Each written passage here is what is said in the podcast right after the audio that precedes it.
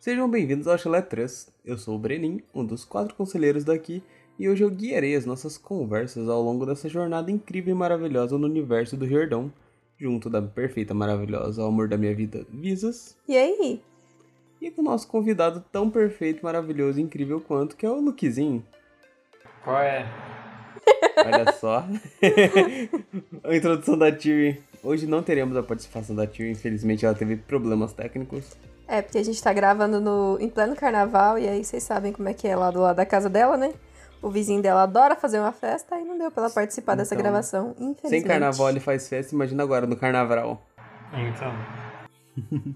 Mas hoje nós seguimos lendo Os Heróis do Olimpo, O Herói Perdido, capítulo 25 e 26, foi necessário, o Ranger Vermelho Jason.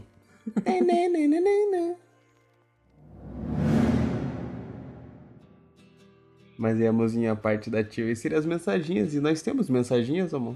Primeiro, vamos lá para os nossos recados. Então, galerinha, como vocês sabem, nosso PicPay não funciona mais, então nós não temos um plano de assinaturas, mas nós temos nosso Pix, então ajuda a gente aí se você puder.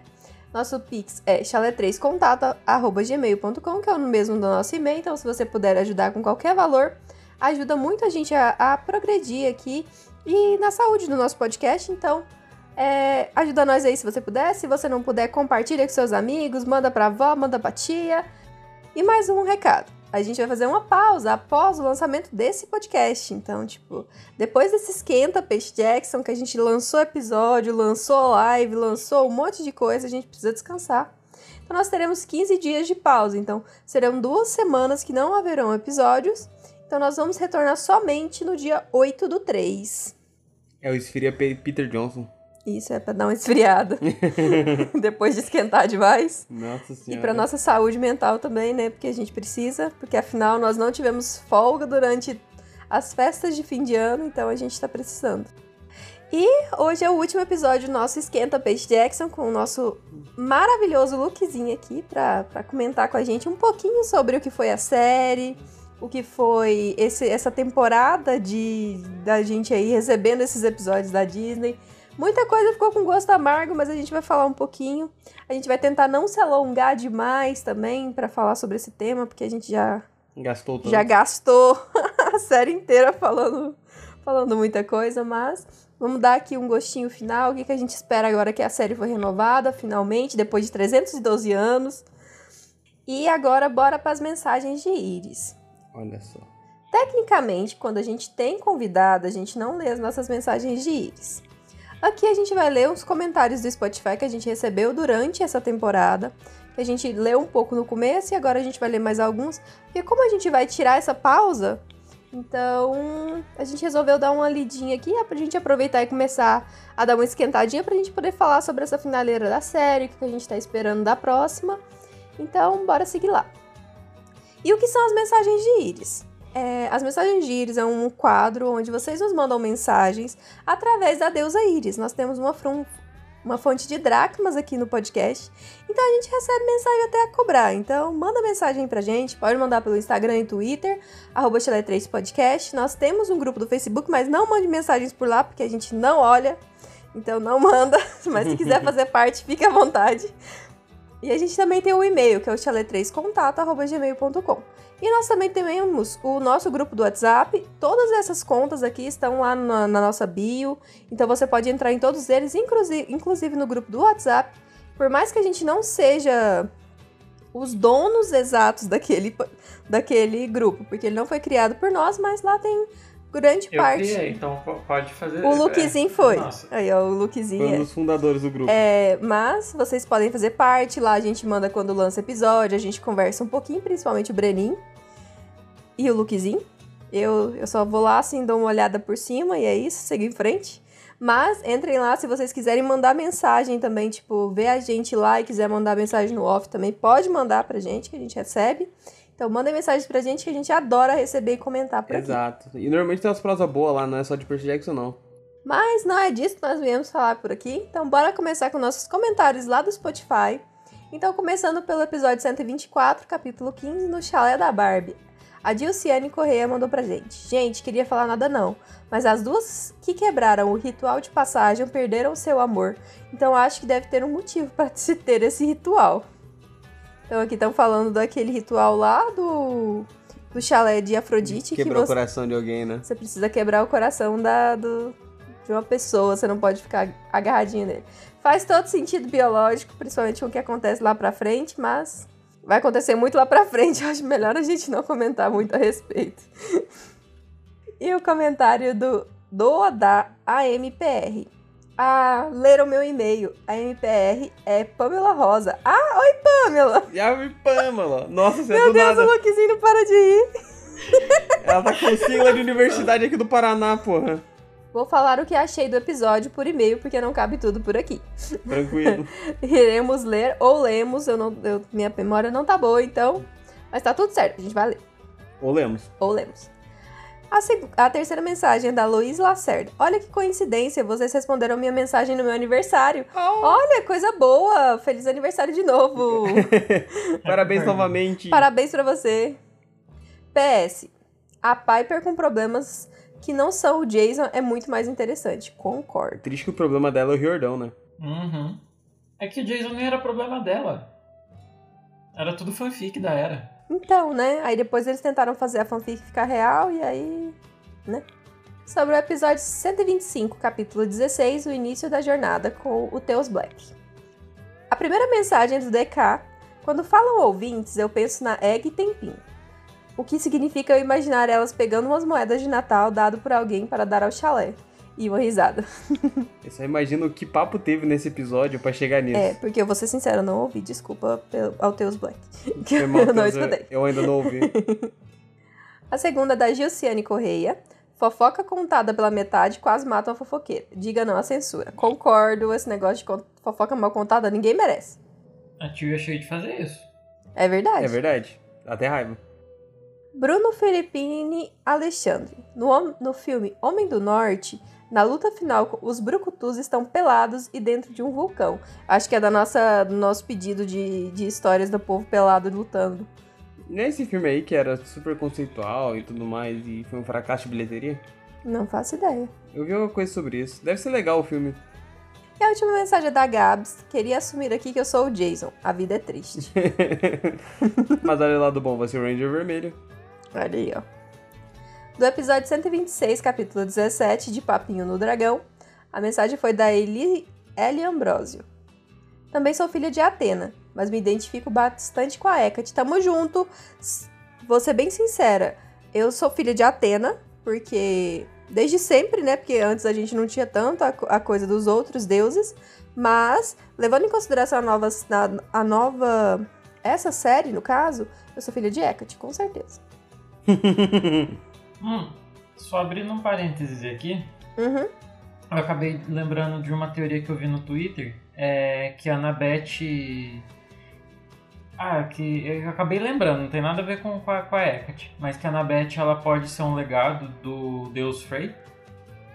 Vocês Ah, eu isso? vi um negócio sobre isso, mas eu não entrei muito a fundo. Nem vi também. É, Isso aí eu não vi nada. basicamente é que o tio Randolph, que é o tio da Anabeth e do Magnus, Uhum. ele levanta uma espada lá que só é, legados de Frey conseguem levantar. Ou Sim. seja, se o meu tio é dessa linhagem, logo eu sou dessa linhagem. Sim. Hum, E Faz aí sentido. eles falam até no segundo livro, a Circe fala pra Anabeth que ela tem talento pra magia. É, Faria sentido, né? Fizeram essa ligação. Não sei porque eu lembrei disso. É, eu acho que quando o Riordão escreveu sobre a Circe falando sobre isso, eu não sei se ele tinha pensado exatamente É. nisso. Mas levando em consideração essa série, eu acho que faz todo sentido e eu acho bem legal. Afinal, ela usa o poderzinho mágico dela o tempo todo, invisível toda hora. Quase não dá pra ver a menina na série. Sobre o episódio 127, capítulo 18, Dragão Portátil. A Gil falou pra gente: Mas os monstros sentem o cheiro de semideus, que pessoas normais não sentem. Então o Gabe pode ter cheiro diferente pela personalidade bosta dele. É, É possível, mas eu acho que isso aí foi um comentário sobre a série. Então a gente caiu matando, porque na série não deixa implícito nada sobre o cheiro. Então uma- O único cheiro que tem é o Grover sentindo o cheirinho do submundo. Exato, nem parece que o Gabe solta cheiro ruim, não. Muito implícito. Tá tão implícito que eu tive que pesquisar. E não, não dá pra ver. É só que o cara usou o banheiro e tava desentupindo lá. Muito ruim, muito ruim. Podia ser melhor. O Gustavo Silva. Eu acho que amenizaram o Gabe justamente por causa da classificação etária da série. Aí deixaram ele só como um vagabundo. A relação abusiva do livro é pesada demais pra classificação livre. Sim. Mas ele é classificação 12, né? Então, tipo, poderia ter um pouquinho mais de coisa, né? Mas- Podia ser ele fedido, pô. Não precisava nem ter abusivo, mas entender que ele é fede. Eu não entendi que ele É. fede. Esse é o pior O problema dele. Gabe, o Gabe ele é muito problemático na série, mas. E. Ainda bem que acaba na primeira temporada e é isso, a gente segue a vida. A próxima vai ser linda, tenho fé. Episódio 128, capítulo 19, Um Tour com a Princesa de Gelo. Parece o nome de anime, né? Esse é o nome do episódio. Um tour com a princesa de gelo. Nome de anime. Aquela vez que eu morri, reencarnei e fiz uma tour com uma, com uma princesa. É tipo isso. Exato, o nome de anime Zekai ainda. É. A mensagem da Gil. O que falta na série é o encantamento, da ansiedade de saber o que vai acontecer. Mas falta o Chan, aquilo que faria todos quererem ser um semideus. Realmente, a série não, não encanta a gente e não faz a gente ter aquela ansiedade assim, tipo, Tipo, ah, não quero ler esse livro, eu quero ver o livro 2 porque o Percy tá nele. É, eu vou confessar uma coisa. Eu achei o making off da série mais emocionante que a série. Ainda não assisti o making off, tem que assistir então pra poder sentir um É, é pouco lindo, mais, mais um É pouco mais em volta pela série. Eu Vou chorei igual o making filho da off também. Ah, eu adoro making off então, então provavelmente eu vou chorar também. Eu Exato. choro facinho, né? Não pode nem dar uma apertadinha que eu dou uma chorada, então Eu gosto de make-off de série, de filme, de música. Tudo depois a é gente legal. depois a gente vai assistir, vamos comentar contigo, Luquezinho. É. Sobre o episódio 129, capítulo 20, Parper Parle Français. Croissant Fit Tamires Argo 2. Tô- Lembrei do Ita com o francês vagabundo dele nos, nos episódios. Mas, ó, te amo, Ita. Vamos lá ouvir o Mundo Potter. E o francês vagabundo do Ita no mundo Potter.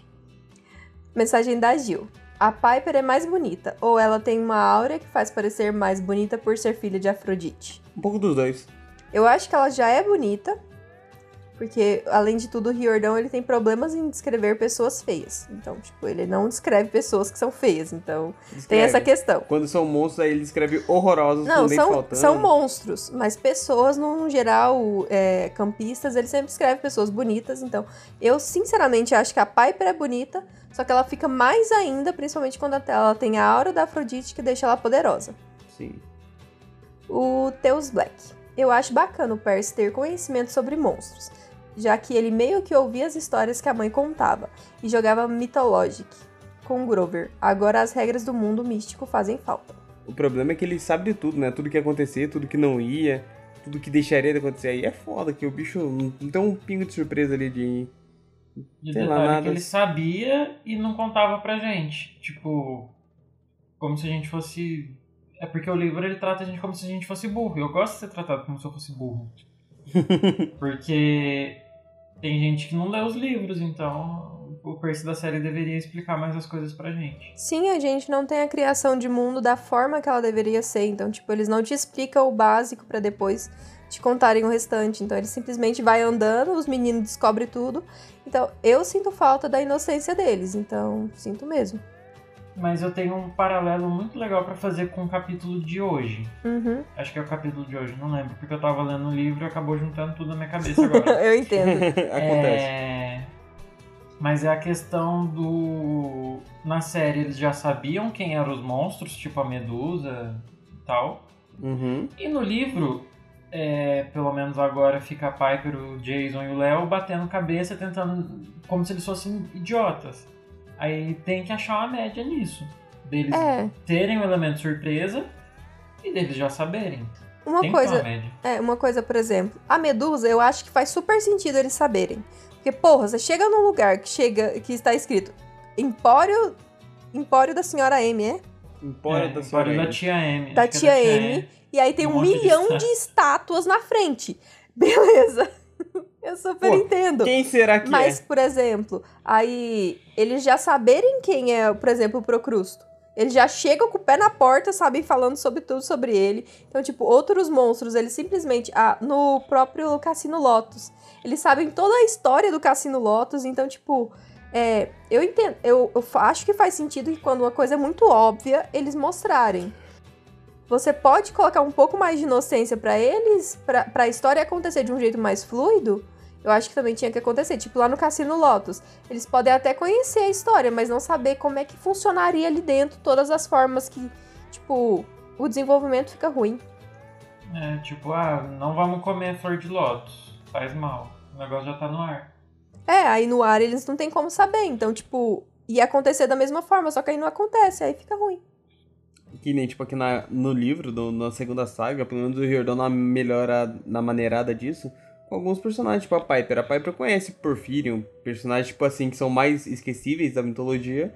Ela conhece o básico deles. E É, eu, o Jason é isso, um pouco tipo. mais. Exato, não precisa o de mais que Jota mesmo é o Léo, porque o Léo. O Léo nunca prestou atenção, é, nunca, tipo, foi frequentou a escola pra entender. Ele então, tipo, é tá com difícil o Léo não saber nada. Ele tinha, ele tinha que comer. Vamos, vamos ser sinceros, alguém aqui já sabia qual era o nome do Porphyrion, do, desse povo aí, antes de ler esses Então. livros? Eu não sei nem depois de ler. Então, né? Exato. É um Se dos, aparecer do nada, a gente não sabe nem quem é. é um dos grandes vilões que eu não lembro o nome. Exato. Então, tipo, faz super sentido você não saber quem é esse povo. Exato. Então, episódio 130, capítulo 21, Sonhos e Pesadelos. A Gil falou pra gente. Ao meu redor existe mais meninas que não são padrão esperado pela sociedade do que padrões. Então, sempre achei normal. Então, acho que a gente deve, devia estar falando sobre essa questão de padrões. E ao meu redor também. Eu acho que da maioria das pessoas. São raras ah, os círculos onde as pessoas são padrão, né? Então, tipo, a sociedade cria um padrão que ela fala que é o, o- o socialmente aceito, mas na realidade não é. Na grande massa. Quase ninguém é padrão, convenhamos. Todo mundo tem uma peculiaridade, algum gosto diferente, algum, alguma estranheza, assim, e, tipo. E tá tudo bem, é normal. Tá tudo bem, mas aí a sociedade impõe sobre a gente os padrões que ela quer que a gente tenha e a gente fica tudo bitolado. Infelizmente. É verdade. Ou seja, tem que tacar o foda-se pra sociedade. Sobre o episódio 131, capítulo 22, A Queda do Dragão, que a gente que foi com a senhora B, lá do acampamento ZA. A mensagem é do do da Dani Ferrari.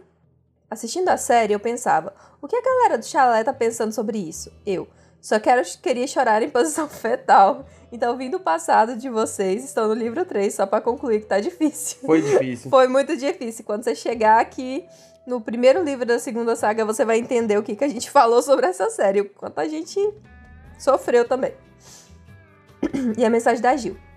O problema da série é exatamente a falta de inocência, a falta de encanto, a falta de leveza.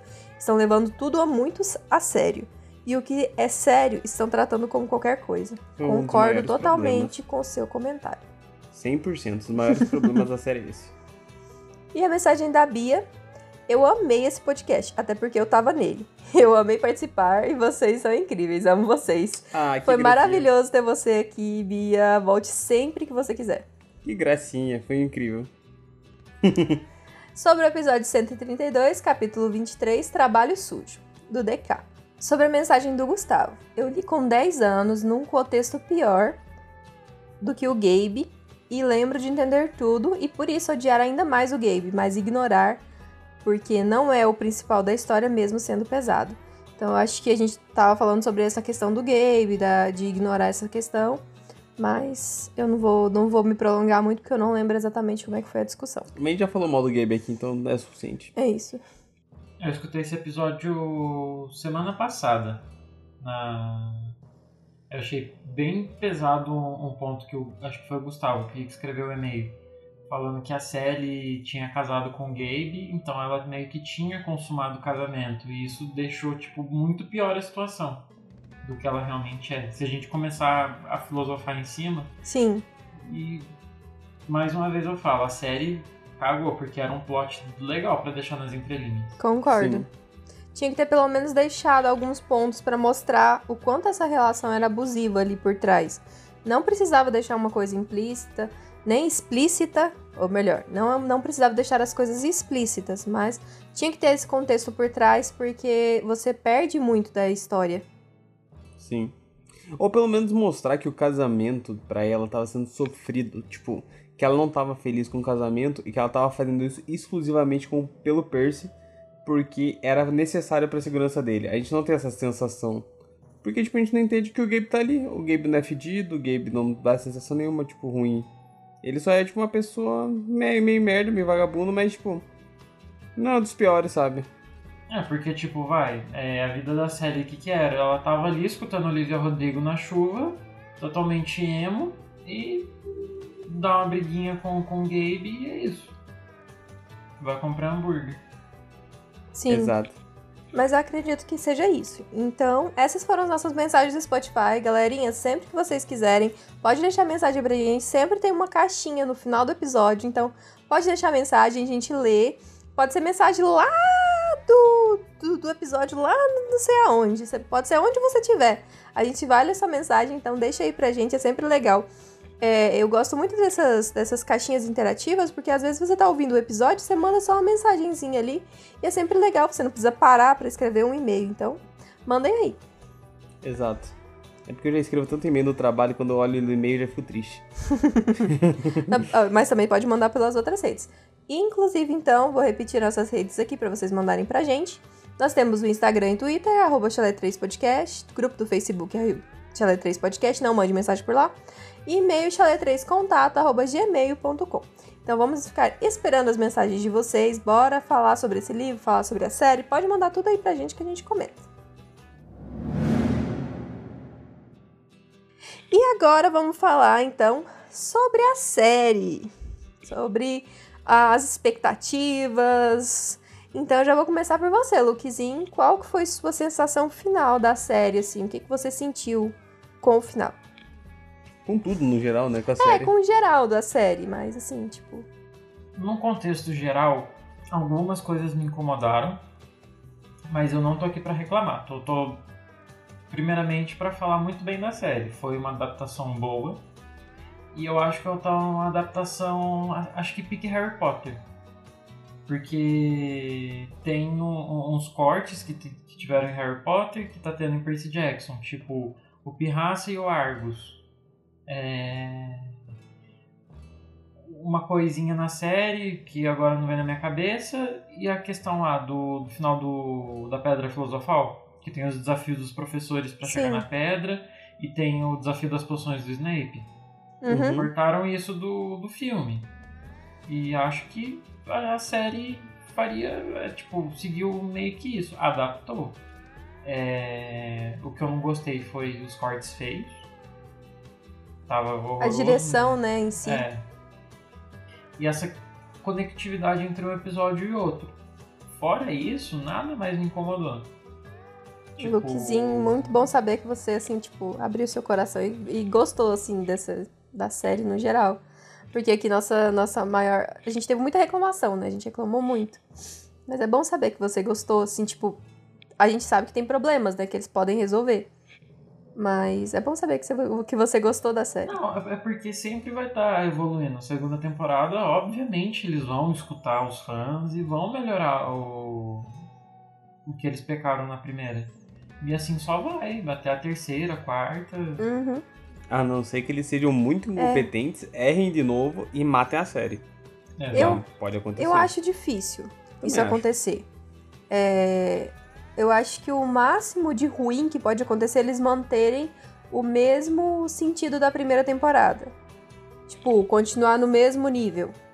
Porque eu tenho a sensação que eles vão escutar os feedbacks que aconteceram. Eu tenho, eu tipo, eu espero realmente que eles escutem, porque essa série tem um- uma chance de ser muito promissora e aparentemente ela trouxe muito ganho, ganho para Disney que ela trouxe um outro público também pra assistir. Então, eu acredito que a segunda temporada vai ser muito melhor.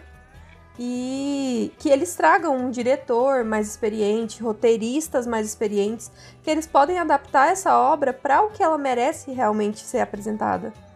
Eu acho que, se eu não me engano, eu tô até olhando no Google aqui, mas Percy Jackson foi uma das mais assistidas, tipo, ultrapassando várias séries grandes da, da Disney, do da Lucasfilm, do Star Wars, no caso, Sim.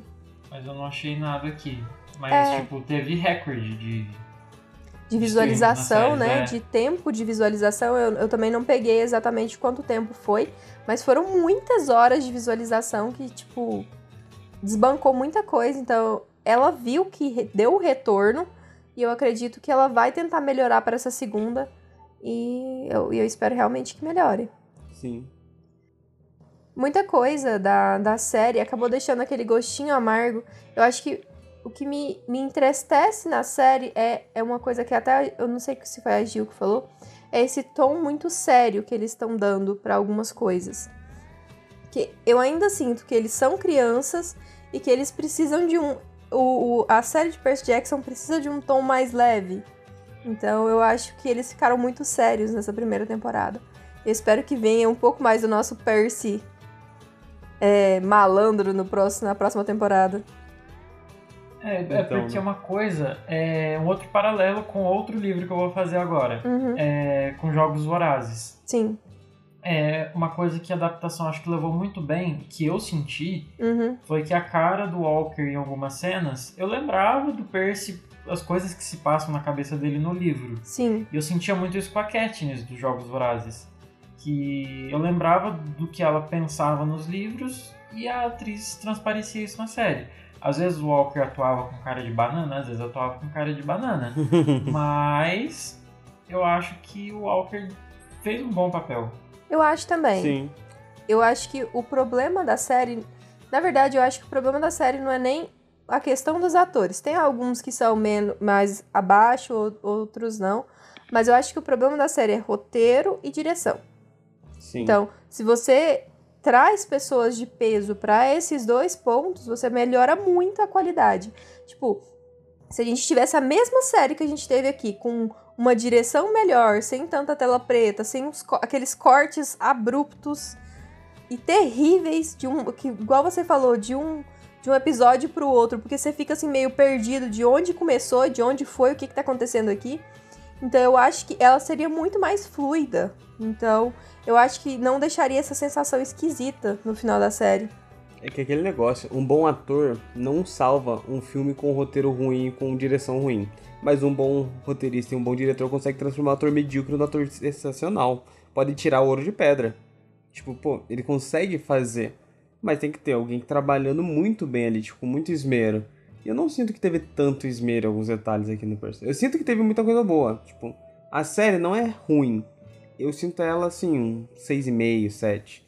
Ela, tipo, varia. Ela tem episódios muito bons e episódios que botam ela muito pra baixo, mas no geral ela é um bom produto. Então, se eles tratarem com mais esmero, lapidar mais o que eles têm na mão, eu acho que dá pra ser uma coisa incrível ali, tipo. Tem potencial, tem, tipo. Isso é óbvio que potencial pra ser gigante tem. Só tem que ter o, o tratar, tipo, tratar com carinho e fazer o tratamento correto.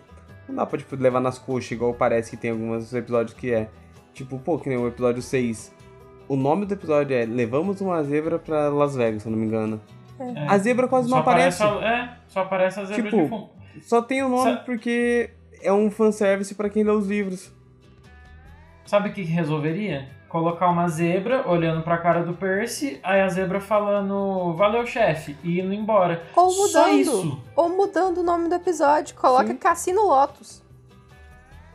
Resolvi o problema, porque eles queriam, tipo, colocar o nome de um, de um capítulo do livro, mas poderia ter colocado outro nome, porque, tipo, é o que apareceu na série, então. É um fanservice besta que ao invés de agregar no conteúdo, tipo, ser um fanservice que você fala, nossa, tipo, que dá aquela agregadinha, é só um fanservice bobo que puxa o episódio pra baixo, a mais ainda do que ele já é puxado. Então, tipo, se tivesse mais carinho, mais atenção, eu acho que não acontecia coisa assim. Então, é isso que falta. Eu acho que falta atenção e, e botar alguém que tenha mais esmero com a obra que tem na mão. E o Nico lá atrás gritando, Bianca. Ah, aquilo lá pra mim não aconteceu. É Né, só isso aí- um. Pra mim, aquele episódio inteiro foi terrível. Então, tipo, eu nem aceito essa, essa citação. Então, né? Muito fraco, muito fraco. E o que, que você achou, Kizinho? Eu gostei do episódio, mas sei lá, reassistindo a série porque eu fiz uma maratona depois, é, esse foi um dos que eu menos gostei. No dia eu gostei bastante, mas o episódio do mundo inferior, o 7, Sim. é o 7, Uhum. foi o que o, único, o primeiro que eu não tinha gostado. Uhum. Aí, no- na- na- reassistindo, é, mudei de opinião. O Cassino Lotus foi o que eu menos gostei e passei a gostar do episódio do Mundo Inferior. Entendi. Muito bom. É uma coisa que seria, na minha cabeça, mais fácil de conectar um episódio no outro foi o episódio do cassino acabou como? O carro Lá fazendo um naquela. negócio muito louco, né? É, lá Aí- naquela praia lá que tem a mulher É. com o coração que brilha. A mulher que tem o, o peito do Max Steel. Aí, tipo, no, no próximo episódio ele já tá no meio do- da loja, metendo o pé na porta. Eu falei, gente, de onde ele veio? Então, Ele- eu Tipo- até voltei um pouco o episódio Não. pra, pra ver se eu não tinha pulado. nem pra eles colocarem os meninos conversando lá fora, tipo, ah, vamos fazer isso. Tipo, eles chegam lá na porta e conversa lá fora, pelo menos. Bota eles, bora uma por coisa que pôr eu acho que seria Bora. meio. Uma coisa que seria meio engraçadinha, tipo assim, eles andando e lá no fundo, sei lá, um táxi batido num poste. Seria legal. Mano, só isso, pronto. Só o básico. É. Eles não, não, não deram os inícios, assim, da forma que deveria. Tipo, ele. É, porque tudo foi. te- teve aquele corte seco. É uma das piores coisas que teve na série é esse corte seco. É terrível. É uma montagem muito terrível. Muito, muito terrível. Exato. Ai, ai. Mas eu sinto que segunda temporada tá aí pra trazer novas áreas pra nós. Vai ser coisa boa, pô. Apesar de a gente adorar isso aqui, não dá pra passar pano não, pô. Tem coisa ruim e tem coisa que precisa melhorar. Olha, mas eu tenho um, um ponto. Eu acho que o pessoal vai começar a elogiar é, na terceira temporada. Porque Na a primeira terceira? temporada. Na terceira. É, a primeira temporada tinha o filme Ladrão de Raios, pro pessoal ficar comparando. Sim, Porque do nada o filme virou uma masterpiece amada por todos. Nossa do nada. Senhora. é Era verdade. o filme odiado unanime, unanimemente, todo mundo odiava o filme. Aí saiu que a era série, começaram a. Saiu a série. Exato. É muito... Não é bom. Não Vai é ter bom. gente reclamando que não vai ter Cronos de Lego. Vai ter gente reclamando que não vai ter a- aquele touro esquisito. Mano, vai ter muita reclamação. Terceira temporada não tem o que comparar. É verdade, você Não só tem tem como comparar com o livro. Só Exato. tem como comparar com o livro. Aqui realmente. Eu acho que tem uma coisa. Eu acho que a segunda temporada ainda pode ser muito melhor, porque a comparação é muito ruim. Exato. Tipo, porque, Porque as pessoas. É, porque o ladrão de raios, ele é. Você Não é um No- filme ruim, não é. É, você assiste. Você não fica Assiste. triste com ele, assim, tipo, você não sai com enjoo. Mas o segundo, o segundo, ele é terrível, assim, a, a níveis estratosféricos. Então, o segundo você sai agredido. Tanto pelo Logan Lerman com o cabelo curtinho que ele fica feio, quanto pelo filme ruim. Não, o Lerman não fica feio. Fica assim, amor. Aquele cabelo curtinho dele fica estranho. Fica, Não fica. feio. Não É que eu acho ele fica tão mais bonito quando ele tem a franjinha lá, pá, ele tá com o cabelão. Mas eu Daí tenho um olho ele guilty fica pleasure. Eu acho lindo aquela cena tocando a Fallout Boy, não é o nome da banda? E Uhum. o Percy versus a Clarice, eu acho muito legal aquela cena. Eu acho que eu assisti esse filme só uma vez, então, tipo, Ah, é, eu assisti eu uma não vez. lembro em detalhes, eu prefiro não lembro continuar sem essa lembrança. É, Eu só lembro do Luke sendo coisa que engolido eu- pelo eu boneco de massinha. recomendo- Uma coisa que eu não recomendo pros meus amigos que estão assistindo a série agora, que eles não assistiram, não, não viram os filmes, é não assistir o Mar de Monstros, porque no Mar de Monstros já fala quem é o. que a Silena é a espiã. Ai, gente, aquele filme ele é todo errado. Tudo, tudo errado. Tudo errado. Puta que pariu. Todo torto. O, a profecia, um dos, o dos filhos vai chegar aos 18. Mas aí eu não, não julgo tanto. Eu acho É, que é porque a série foi feita com uma idade maior. O filme foi feito com idade maior, né? Então, É. tipo. Mas. Mas eu acho que na série eles vão ter que dar uma mudadinha na idade dele. Eu também acho. o Walker já tá enorme. Gente, essas crianças com meu fermento, meu Deus. Menino Não, parece não um avatar já, jeito. pô. Se pintar ele de azul, ele sai do novo filme do James Cameron. É, não foi desse jeito, gente. Eu fui ficar diferente com, com A 19. gente, a gente nota, até nas gravações, parece que ele já tá com diferença de tamanho entre alguns episódios. Eu já fico É. assim, tipo, gente, como assim? Se pegar o Walker do primeiro episódio e o Walker do episódio que ele, do Arco de St. Louis, ele já tá muito diferente. Porque o Arco, eu acho que é a última cena que foi gravada. Hum, Ele no, no Percy Respire lá. Sim. Ele respirando. Uhum. Ou foi na cena da Pérola, eu não me lembro. Não mas lembro. foi um dos dois. Que Aham. a, a cena de mergulho foi a última que, que ele gravou. Então, Ele já tá, tipo, enorme. é, talvez eles tenham que fazer essa diferenciação, mas apesar de que se tiver pouco tempo de diferença, por mais que ele esteja grande, ele ainda não dá aquela diferença assim, nossa, que cara de 30 anos. Igual os meninos do Nossa, filme que- tinha. Que é mas... adolescente da Netflix. Hum? Que é adolescente da Netflix. É, a gente tava assistindo até Diário de um Vampiro aí, eu tava olhando, gente, quem é que acredita que esse povo tem 17 anos? Tu olha que pro, estuda no ensino médio. o- olha pro Stefan, queixo quadradão, cara de homem. 17 anos. Com certeza tem 17 anos, amigo, vai lá, confia. É com Porra. 17 anos, parecia o Percy do, no começo, o Walker no, no começo do episódio. Exato. Ai, ai. Ai.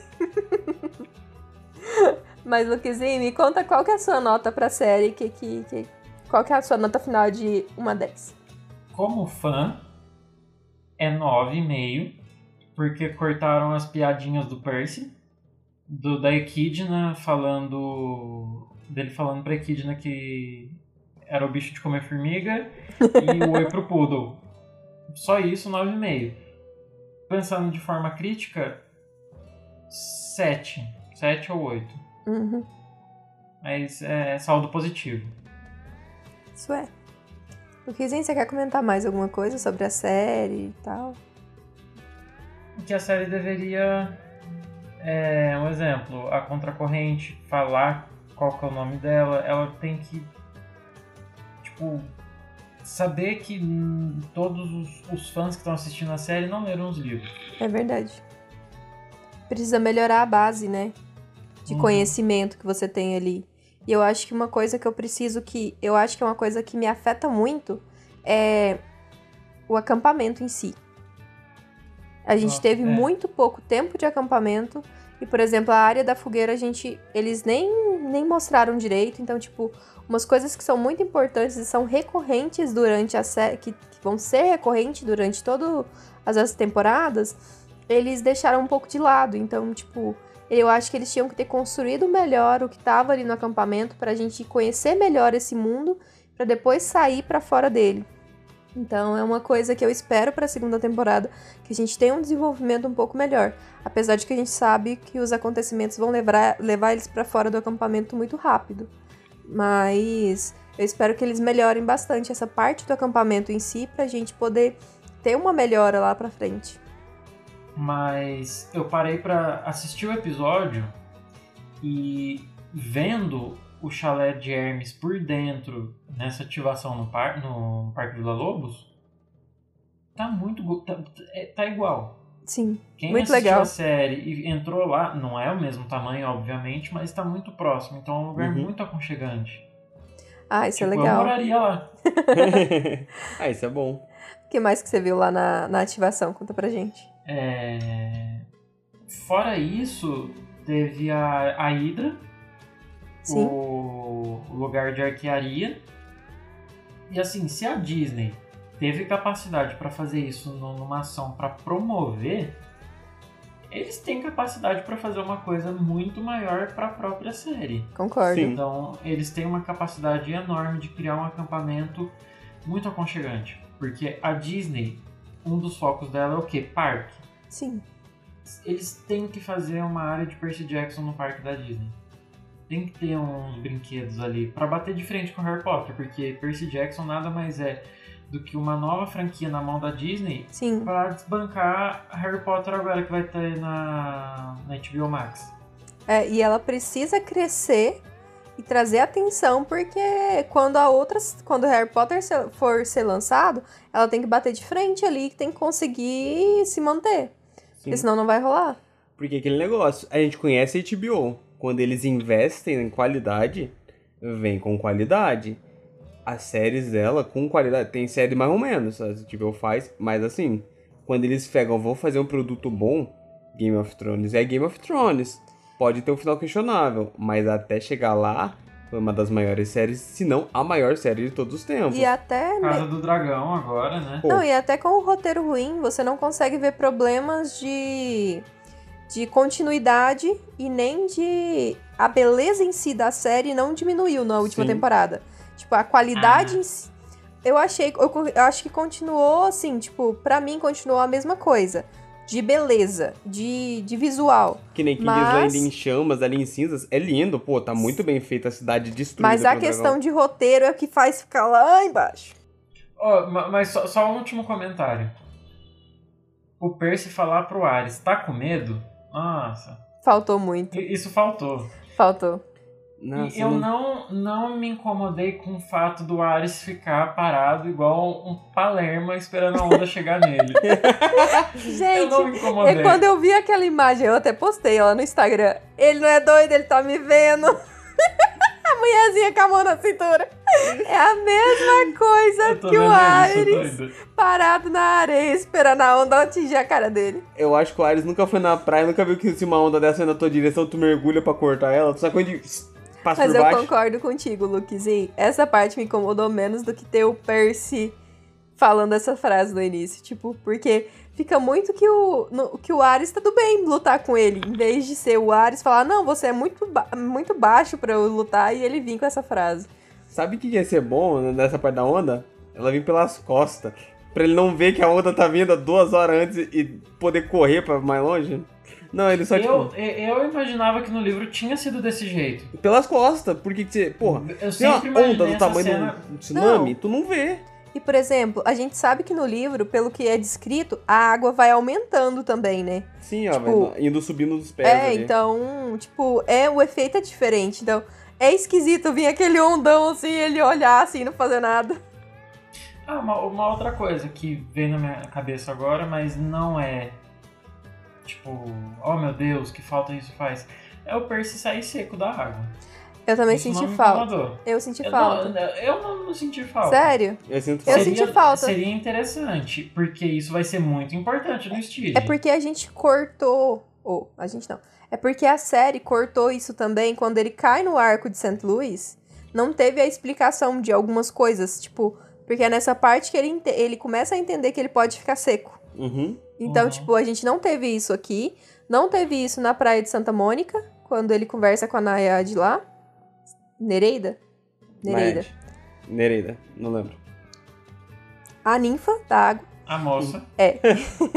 A e moça aí agora você peito? tem de novo. Então são cenas que o Percy fica molhado, que ele poderia ter saído seco, entre aspas, porque, tipo, você vai entender melhor. Mas, pra mim, tudo bem se isso acontecer nesse livro. Porque nesse livro eles estão no mar, e vai acontecer muita coisa no mar, então ele precisa ter esse poder. Porque é um poder que o Percy precisa ter, senão vai dar problema, muito problema lá pra frente. É aquele negócio, no- quando ele cai no- ali no, no arco, ele não quer se molhar porque ele fala, pô, vou misturar com essa água- tudo suja de poluição.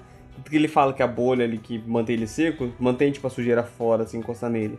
Então, é, é um ponto legal. Não, ele se molha no É, ele início. molha. O eu acho que você tá confundindo quando, com, a- com o quinto livro, quando ele Hum, entra é. no rio Naquele rio sujão, é Hudson. O verdade. Rio Hudson. Isso, Isso. Na, eu confundi, confundi. É, mas aqui ele, ele aprende como ficar seco. Sim. Nesse, verdade, né, é nessa verdade. parte que ele cai. Então, tipo, é diferente. Então, você tem um desenvolvimento melhor dos poderes do Percy. Aqui na série a gente não teve tanto desenvolvimento dos poderes em si, pra ele entender como é que eles funcionam. Mas na minha cabeça, eu achava que o Percy, sei lá, no final de Heróis do Olimpo já tava pique um deus menor da, água.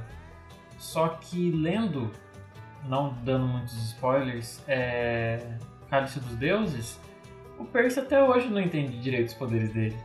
Até hoje ele não sabe. Mas tem coisas que, tipo, ele já aprendeu e já acontece normalmente. Tipo, a questão dele ficar seco, a questão de, por exemplo, ele querer trazer a água pra si. Algumas coisas já são intrínsecas dele. Tipo, ele já cai na água, ele já não se molha. Então, eu sinto um pouco de falta dele começar a evoluir, entender um pouco melhor é, essa ligação, pelo menos, dele com a água, sabe? Mas eu espero que nessa segunda temporada a gente tenha esse desenvolvimento melhor. Levando em consideração que ele vai estar no mar de monstros. Então, tipo, talvez eles seguraram um pouco mais essa evolução do Percy pra desenvolver ela no segundo, do segunda, na segunda temporada. Ia ser legal ver ele treinando pra usar os poderes também. A série pode consertar isso, que no livro o poder vem só da buff do nada. Ela seria legal de É. mostrar ele brincando com a água, tipo, ele só, tipo, Katara, fazendo, tipo, É, um bracinho com a água, pega um negócio, tipo, joga um frisbee na água e faz um bracinho de água pegar, pô, só brincar. O menino pode brincar com a água É. pra aprender a usar. Eu lembro muito daquela cena que a Katara tá ensinando o Aang a dobrar água, que ela fica assim, ó. com a- Nossa, minha mão sumiu no, na mão. Assim e volta, pra frente volta. Fazendo uma ondinha, né? Sim, pra aprender a é. movimentar a água. Aí depois ela vai, vai evoluindo pra criar os, os bracinhos de polvo, né? Os tentáculozinhos pra lutar e tudo mais. Tipo, é legal que a, gra- a evolução dela é gradual, conforme ela vai treinando e aprendendo. Não é do nada. O problema do que aqui, tipo, tem os poderes que é do nada. Seria legal ver ele treinando pra melhorar. É, vai sair agora o live action do Avatar, então a Disney pega umas ideias com a Netflix. Sim. Eles trocam figurinha. Tomara que seja bom, né? É. Então é isso, gente. Esses foram os nossos comentários sobre a série. Lembrando que, na verdade, eu tinha que ter falado isso antes. Tio, e se puder adicionar isso aqui de- antes, Não. Lembrando que a gente sempre deixa o tempo que a gente inicia e finaliza as mensagens de íris ou alguns comentários antes do, do capítulo descritos aqui na, no- na descrição do episódio. Então, se você quiser pular, fique à vontade. Então, assim a gente finaliza esses os comentários a respeito da série. Então, a gente finaliza então o nosso Esquenta Peixe Jackson. E agora a gente vai pra Sinop! Jason tem um sonho estranho com Juno e quando acorda, eles vão para Chicago atrás dos Vente. Lá, depois de muito papo, eles encontram uma loja muito estranha e sua dona, que é muito suspeita. suspeita. Suspeito, cuzão. Que é muito suspeita. Suspeito. Suspeito, otário.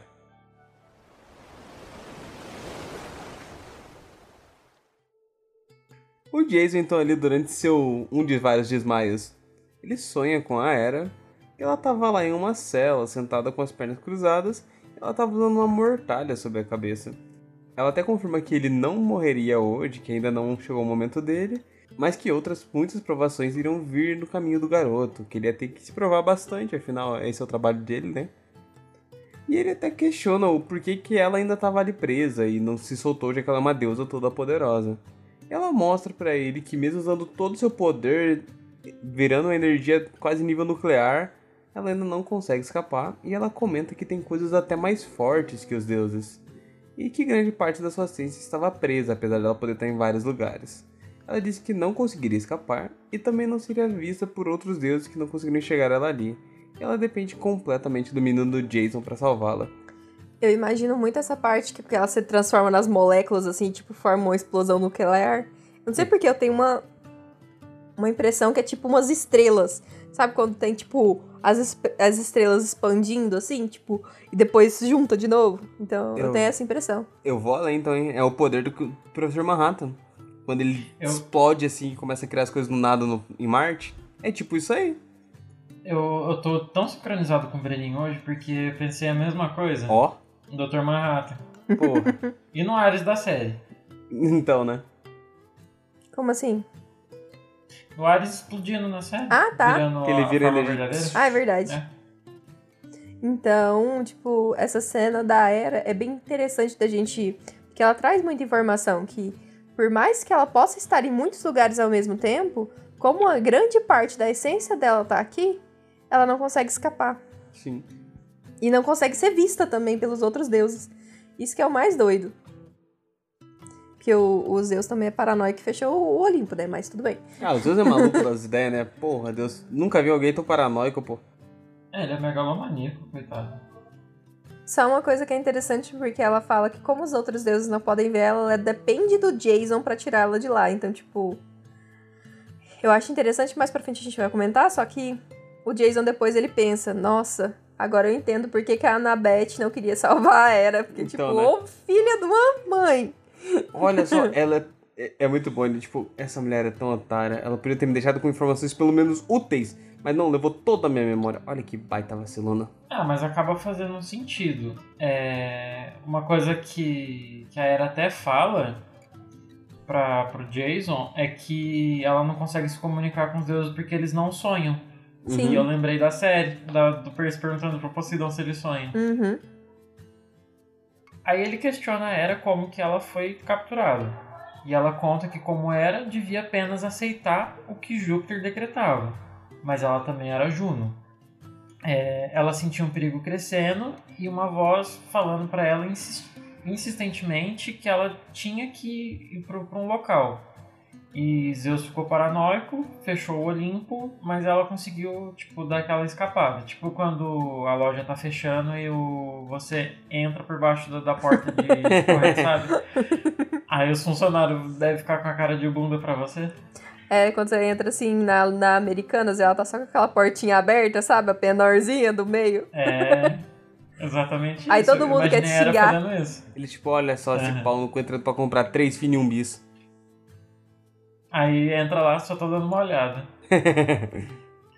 É, enfim, mas ela acabou escapando, é, mas ela acabou caindo nessa armadilha.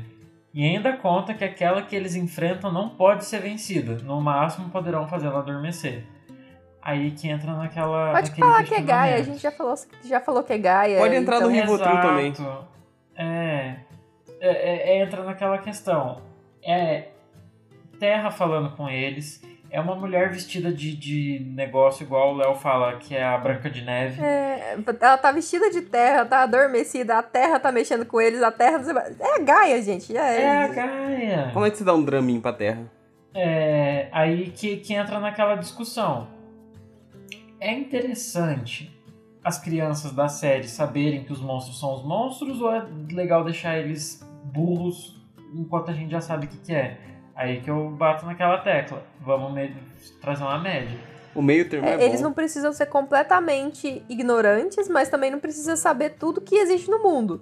Então tem que ficar ali naquela dualidade. Então depende do tipo de monstro, depende dos arredores, tipo no caso da medusa, igual eu falei, beleza, eles saberem. Algumas outras coisas podem dar uma diminuída. Deixa os meninos um pouquinho mais burros, que tá tudo certo. Eu não lembro como foi que eu descobri que era a Gaia na primeira vez que eu li, se eu tomei spoiler, ou se eu não. Assim, tinha um mínimo de conhecimento em mitologia e já saquei que era a Gaia. Uhum. Eu real não lembro. Eu também não lembro quando foi que eu, que eu saquei, tipo, não faço ideia. O Jason, então, ele tenta ali tirar um pouco mais de respostas da Era, e principalmente a respeito do que o Boreas falou pra ele. Mas ela não entra em detalhes, só conta que o Jason é uma barganha e uma oferta de paz. Ah, e agora que eu lembrei do que, que o Lukezinho tinha falado. Você comentou, amor, que, tipo, tirou as memórias todas, mas o Lukezinho falou que isso faz sentido, porque ele é uma barganha. Se ele chega no acampamento meio sangue com as memórias do acampamento Júpiter, poderia dar um problema muito grande entre gregos e romanos. Então, tipo, ela precisava tirar as memórias dele, porque é aquela coisa, ele tá lá no acampamento Júpiter desde os dois anos de idade, então não tem como ele ter memórias fora do acampamento. Então, tudo que ele vai ter vai ser do acampamento. Então, precisava tirar essas memórias por conta disso. Não, eu falei que não é de tirar, tipo, devolver as memórias úteis. Deixa as memórias úteis, tipo, como atacar com a espada. Que monstro Não, que é? Isso ah, ele isso ele sabe. sabia. Então, não, mas... Não é como. Memória, memória muscular, né? Não, não, ele Isso a aí memória não é um muscular, problema pra mas, ele. tipo, ele... Aqui, tipo, ele chega ali, pô, ele não lembra que Ciclopes imita as pessoas, só lembra depois. Pô, deixa ele com algumas memórias do tipo, pô, esse monstro é assim. Deixa ele pelo menos lembrar dos monstros, pô. Não vai afetar a memória completa dele, ele lembrar que os monstros são pau no cu e como eles atacam. Eu acho que ele ia ficar mais bugado ainda, porque ele não lembra como ele lembra disso. Tipo, ah, eu enfrentei tal monstro. Ele, tipo, ele vai ter a memória do monstro, mas de que forma, sabe? Então, tipo, eu acho que pra Era é mais fácil ela tirar tudo do que ficar selecionando picadinho. Mas ela é uma deusa toda poderosa. Ela pode fazer isso, é a vontade dela. Mas você acha que ela quer? Ah, Pô, se tu quer uma missão também. que dê sucesso, tu não tira. Porra, tu, não... tu quer ganhar a Copa do Mundo. Mas tu quer que teu atacante não, se lembre- não seja tão bom assim. Tu não quebra a perna dele. Tu no máximo troca a chuteira por um número menor. Pô, tu deixa ele com uma vantagenzinha ainda. Ele tem que ser assim. Os deuses é pau, no- os deuses é pau no cu, amor. É isso. Mas ela precisa dele, não faz sentido ela precisar dele e alejar o menino tirar toda a vantagem que ele podia ter. Eu vou ir no, no que o Lukezinho falou. Ela tava É, fraca eu, eu passo e ela, pano. ela. É isso. Eu passo pano nela nesse sentido Vocês também. passam muito pano pra coisa que é ruim de passar pano, hein? E então, por fim, ela fala pro Jason que ele precisa ir até o lugar onde ela está presa e que a irmã dele vai ajudá-lo. Então, tipo, ele fala: a, a Talia vai me ajudar? Tipo, e ela não responde. Mas que ele também tenha cuidado em Chicago, porque sua inimiga mortal vai estar lá. Tipo, valeu, falou. Fui. É a última vez que eu apareço pra você, porque acabou minha força, eu usei pra fazer esse, essa bolinha de, de explosão que eu mostrei pra você agora. Usei todo o meu poder pra mostrar que o meu poder tá inútil. E agora eu não vou mais te avisar porque você se fode otários. Você que tem que É, resolver. mas a gente dá pra, dá pra notar o quanto a, a cela dela tá ficando apertada, porque é uma cela feita de vinhas. Então, cada vez mais ela tá ficando abafada e apertada ali. Então, se ele realmente não chegar logo, fudeu. Então, né? Who cares? É verdade. Exato. Mas eu gosto, Concordo. eu gosto da Vou era lá. Dormammu. Dormammu, eu vim barganhar. Tó, tó esse menino. O nosso querido Jazão, ele acorda todo assustado. E a Piper tá ali agarradinha, segurando ele pela cintura pro menino não cair do dragão. E ela começa a contar pra ele tudo o que aconteceu, que o Léo é fodão, matou os bichos de boa, só com kit de ferramentas. Então ele entende ali também que tem outros como ele, que usam a camiseta roxa, que é devorado por monstros que não são tão bons quanto gregos. E ele entende que a Era mandou ele pro acampamento meio sangue, quebrando alguma regra muito importante. E que isso podia dar muito errado, ou dar muito certo, como a Piper tá torcendo pra acontecer, né? E o inimigo adormecido que ele pensa parece muito com a mulher que ela apareceu pro Léo mais cedo. E por fim a Piper entende que estão tentando dividir eles, mas ela não entendia muito bem como a mulher estava conectada com o Encélado, ou Encélado. e o Jason viu que a Piper sabia bem mais do que ela estava contando ali, mas ele deu aquela, ah, não vou pressionar que ela vai contar com o tempo. É porque ela fala que estão tentando dividir eles, mas, tipo, quem tá tentando dividir eles é só com o Léo, né? Tipo, apareceu só pro Léo, praticamente. Então, tipo, o que, que você tá sabendo aí que a gente não tá sabendo, Piper? Então, né? Aí ele tá tipo, pô, tá péssimo, é. Tu tá, tá ligado aí. E, pô, fica aparecendo. Aparecer aqui agora pro Léo, eu acho muito interessante isso dela tentar desestabilizar o Léo. No, em contexto com o que acontece no futuro. Acho interessante ela focar nas forças em fazer o Léo pensar que ele é um inútil no começo e depois pensar que ele é importante pro caminho ruim. Acho legal ela- esse jogo mental que a Era, que a Era, não, que a Gaia faz com o Léo. Eu acho que o Léo tem uma, uma autoestima muito baixa, então por isso que ele é muito suscetível a isso. então, Então, né? Mas eu acho. compli- mas ele tem, ué, ele é gado e tem autoestima baixa. Eu não posso fazer Mas isso aí, se a gente É analisar isso. bem, é porque desde o começo foram tentando fazer isso com ele. Tipo, a Gaia desde o começo vai, tipo, dando essas minadas nele. Que a gente sente que ela precisa que ele esteja fraco mentalmente. Porque ele estável, tipo, ele mentalmente tranquilo. Ele é muito poderoso, muito habilidoso. Ele faz uma diferença grande demais. É que ele até comenta, né, é, sobre a questão do, do fogo que ele vai falar um pouquinho mais pra frente, mas ele acha que ele vai ser uma, que ele é uma aberração, sendo que o Jason literalmente voa e Solta atira raio. É, a Piper tem a pomba que voa em cima dela e ela tem o charme. Mas tem até uma coisa que a própria irmã, a, a Nissa, fala pra ele, né? A gente vai comentar um pouquinho. Mas ela fala que quem tem poder de fogo vem no momento de grande destruição. Quem reverte isso é o Jason. Sim. Então, É, eu acho que esse episódio ele é muito legal porque o episódio passado já deu uma melhora pro Léo. Mas esse episódio aqui tem uma virada um pouco melhor na- nas coisas que ele vê de si mesmo. Sim. O Jason é muito importante, querendo ou não, ele sabe ajudar os meninos que estão ali perto dele. Tanto o Léo quanto a Piper. Ele, ele tem uma. Não parece, mas ele tem uma empatia muito grande vendo a galera que tá ali com ele. Mas parece também. exato. Não, Ele é é, que- empático. Não, ele- a gente sente que ele é. Mas por ele estar tão desmemoriado, ele às vezes parece muito mais perdido do que ligado no que tá acontecendo. A gente, ele tá muito tipo, caralho, quem eu sou, onde é que eu tô? Tá tipo aquele meme do pica-pau. Do pica-pau não, do Bob Esponja Homem das Cavernas no meio do nada, assim, perdido. Ele tá tipo, caralho, o que tá acontecendo? Pô, o que, que é isso que tá?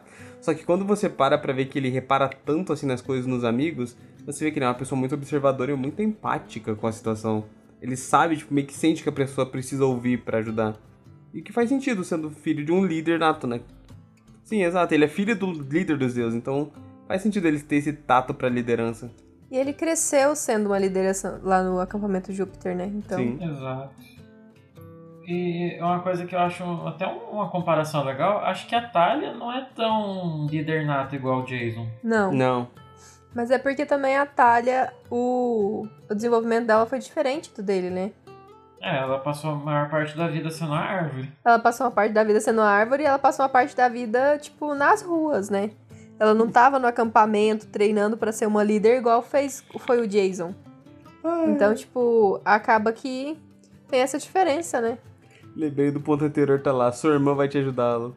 Aí eu tô pensando ele Vai te ajudá-lo? Vai te ajudar. Aí ele tá correndo uma árvore assim, atrapalha o inimigo, né? Ele tropeça num tronco. Pronto, irmã te ajudou, vaza, moleque. É, o Léo, então, ele começou a falar sobre um tal de Porfélio. Aí a Piper corrigiu ele e falou que é Porfirion ou Porfirion.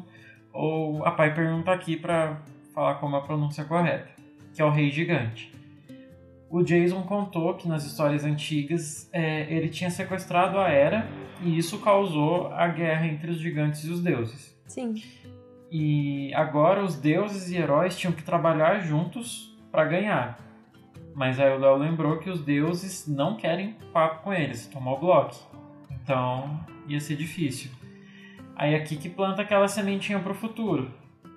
Dos deuses e dos heróis. Sim. A sementinha é boa. E o, Já, já começou aí? é, e o Léo tá certo, né? Porque o Zeus fechou o Olimpo e aí a gente precisa dos deuses pra ganhar. Os deuses. Valeu, falou. É, se resolve aí. O Zeus só que aquele meio da menininha, né? Ele olhou pro porteiro e falou: E aí, vamos fechar? Eles então continuam ali voandinho ali no no dragão. E eles chegam em Chicago. E o Léo então questiona como é que eles iam encontrar os espíritos da tempestade. E o Jason, assim, ligeiro, logo vê um voando por ali e fala: bora seguir aquele ali e vamos.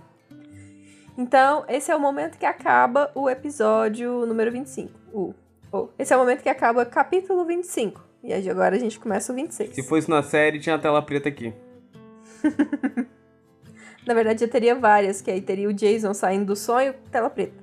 Aí começa aqui, aí agora teria outra. E um corte abrupto.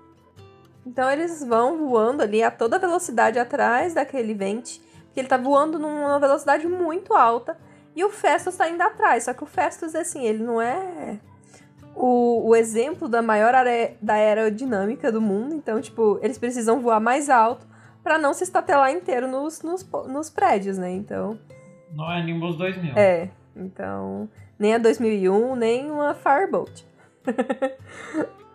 então eles vão voando lá por cima, seguindo do jeito que dá ali os vente. O- os meninos é bom de olho, então eles conseguem ver aquele ventinho ali andando no meio dos carros. Eu já teria perdido faz tempo, vou ser sincera. e alguns outros se juntam ao primeiro. E até que eles chegam num lugar que tem uma fonte com uns monolitos muito altos. Eu vou ser bem sincera, eu acho muito difícil imaginar esse local, porque é muito esquisito, é uma fonte, aí tem um, um esgoto, e aí tem esses monolitos que são meio high-tech, que aparecem umas imagens. Eu consigo imaginar, mas eu tenho certeza que não é assim. Eu não consigo imaginar, não. Pra mim já tá indo muito além do meu, da minha capacidade limitada. E aí, é- essa mulher dos olhos fechados lá com cara de terra fica aparecendo nessa, nessa, nesses, nessas telas. E aí a água escoa, tipo, eles estão no meio do inverno e tem a água ali, a água escoa pro ralo. E esses espíritos da tempestade vão ali como um funil de vento e entram ali naquele funil e desaparecem. Lavou os ventes. São uns merda esses ventes mesmo, hein? Por quê? Entrando pelo Eu, ralo. eu... eu acho engraçado o Léo, tipo, ele, ele tem um pensamento muito rápido. Do tipo. Ele quer achar o. Acho que é Dylan o nome do, do Vente lá do primeiro capítulo. Que ele quer jogar um tijolo nele. muito bom. Mano, o Léo é muito bom, cara. Eu amo o Léo. É, durante essa releitura, a gente sentiu que a Piper tava melhorando, mas agora ela piorou de novo e o Léo deu uma melhorada. Então, É, tipo, o Léo voltou a ter brilho. então voltamos, voltamos a, aos pensamentos normais. De ódio a Piper e, e amor ao Léo. Por enquanto tá tudo normal. Mas eu confesso que eu fiquei com um pouquinho irritado com a Piper nesse capítulo. Então, Logo eu defendo a Piper. Então, ele, né? Enfim, hipotermia. É porque tem umas partes que a gente, a gente fala mal de todos eles. Acho que o que a gente menos Até fala a mal. É burra. A gente, tipo, eu falo desses três agora, tipo, o que a gente fala menos mal é do Jason, porque o menino tá perdido, então, coitado. Ainda falar mal dele. Mas Então, a Piper e o Léo, eles têm uns momentos que é muito difícil. A Piper com os pensamentos sobre o Jason e o Léo, o tanto que ele é gado, que, que aí é difícil. A personalidade deles em alguns momentos, eles são tão. É, Adolescentes. Demais. Não, uma coisa que se eu não me engano, a Piper, ela tem 13 anos, não é? Ou não, é a Hazel, ela tem 15. É a Hazel que é mais nova. Tem 15, é verdade. Gente, tem spoiler aqui, tá? ah, ainda bem que você avisou, né? Olha, gente, toma spoilerzão. Aí, ó, agora tem spoiler aqui, ó. Então, é, sobre a questão da idade, é, faz sentido a pessoa ser um pouco mais imatura. Sim. Ela tem toda um, uma questão. Ela tem é, é, a neurodivergência de ter um TDA, é, TDAH, dislexia, ela já não bater bem da cabeça. Pai dela ela ser horrível. É, é, ela é cleptomaníaca. Então, né? Então. Carentona entendeu? precisa ter atenção de todo tempo. É, e ela é ainda filha da deusa mais carente do Olimpo. É verdade. É tipo. Não, assim. Tinha tudo certo para dar A errado. gente entende. Só que é chato de ler. É. Não dá pra dizer que não é. É que Exato. nem o Léo sendo gado. O Léo é muito gado, meu Deus. Nossa. Não, o Léo não tem explicação. O Léo é realmente, tipo. O Léo tem síndrome de abandono. Ele vê a menina é. bonita e ele, ai meu Deus, vai me adotar. Apesar do temor ali que a galera tá de seguir os ventos, falando, pô, isso aí vai dar errado, a gente não pode descer na terra, ali ó, também descer direto pra terra cheia de merda, ainda que é no esgoto. Mas aí eles são nessa pira, mas os Jason sabem que precisa ir, eles têm que cumprir a missão. Então eles vão lá, pousam num parque. E assim que eles descem, o Léo arruma um apito gigante ali. Tipo do treinador Red, até lembra do treinador aqui. É que ele ficaria orgulhoso. E ele apita falando com o Festus pra avisando que, ó, toda vez que eu apitar, tu vem atrás, tu é um dogão treinado de metal. Aí o Festus parece que entendeu, faz um meio que um cinco a cabeça e pisca o olho que tá falhando ali na luz vermelha. E ele fala, ó, sai voando por aí, fiquei de boa. E então eles já seguem sozinhos ali pelos ralos. E eles pelo menos saem daquele frio que diz que o ar. Que diz que o ralo tá vindo daquele ar quente, um ar mais. Mais, mais agradável e ameno do que o clima lá fora. Aqui lá dentro você tá embaixo da terra, né? Você não tá sofrendo com o, o inverno lá de fora. Então, tipo, por mais que você esteja debaixo da terra e eles estejam claramente indo para uma armadilha, pelo menos eles não estão morrendo de frio. E eles sentiram como é 1% de Curitiba.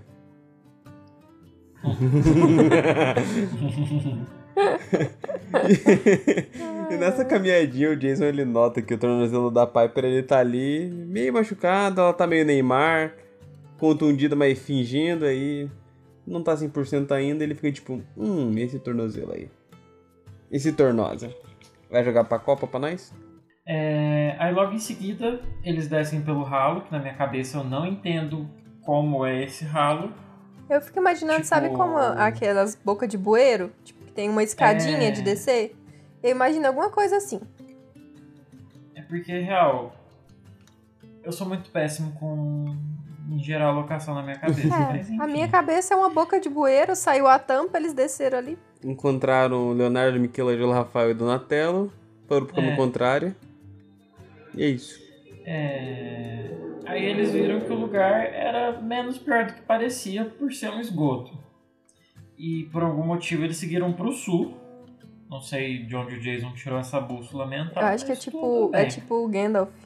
Ah, o cheiro é. dali é menos ruim. Tem um ventinho. Aí, assim que eles começaram a andar, o tornozelo da Piper começou a doer, ela reclamou e eles pararam para comer. Aí o Léo foi fazer uma comida muito louca no cinto dele, que esse cinto realmente é muito roubado. Ele é muito roubado, mas é muito legal. O Léo falando que dormia no esgoto também, eu fico tipo, pô, Léo, Tu dormiu no esgoto, viado? Por que, que tu dormiu no esgoto? Tanta opção pra ah, dormir. Você assim. tá. Um lugar tá todo congelado do lado de fora. Tipo, lá tem esse clima muito, muito ruim. Melhor dormir no esgoto que morrer congelado. É, eu lembrei de um filme que chama Menores Desacompanhados, que o menino tá num duto de ventilação e ele fala que tá acostumado a dormir no. eu lembro desse filme.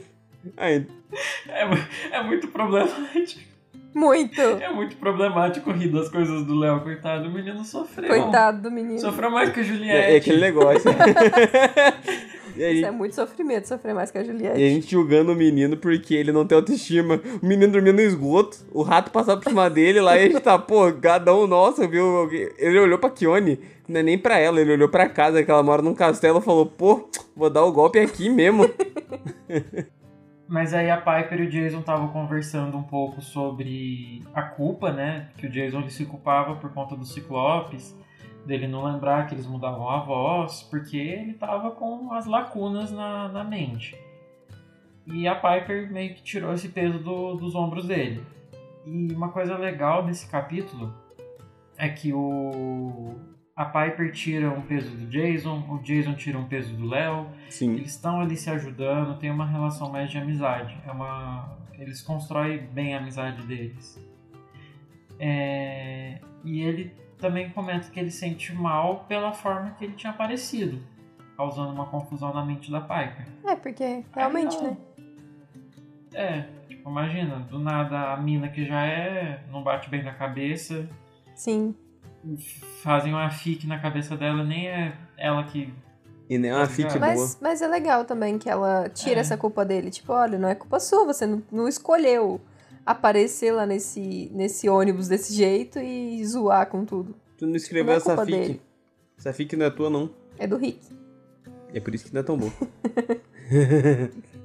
Mas eu gosto dessa, dessa coisa deles se perdoando, entre muitas aspas, pelos problemas que tem, que tem acontecido. Porque finalmente eles estão conversando, né? Sim. Porque essas crianças saíram do acampamento, precisava ter conversado sobre um monte de coisa e ainda não conversou. Aí agora que os segredos estão começando a ser revelados, eles estão conversando um pouco mais. É aquilo, se tivesse uns 10 minutos pra conversar com, com o psiquiatra antes de, do- antes de sair do acampamento, Nossa, sim. muita coisa. Eles já saíam prontos pra guerra. Porra, já saía maquinado. O que falta é um psicólogo ou um psiquiatra na vida dessas Os crianças. filhos de Apolo tinham que ter especialização de carreira, psicólogo. Não, mas deixa as crianças ser criança por enquanto. Tem que ter um adulto lá pra fazer isso. Era pra ser o Kiron, né? Mas o Kiron tá lá pra passear. Não, mas o Kiron, ele é orientador, ele ensina arco e flecha, ensina um milhão de coisas. Deixa alguém pra... Ele ensina as crianças a matar. É, então, deixa alguém pra ser o psicólogo das crianças, alguém, só pra fazer Pô, isso. que momento melhor pra fazer a criança jogar as frustrações pra fora do que quando ela tá com a espada na mão batendo no coleguinha. Às vezes você não quer falar sobre as suas frustrações na frente de um coleguinha, mano. Então você dá uma porrada no Kiron, pô. Ele também tá lá pra isso. Mas então o Jason aproveita que esse momento que a Piper tá falando ali, ele vai observando ela, né?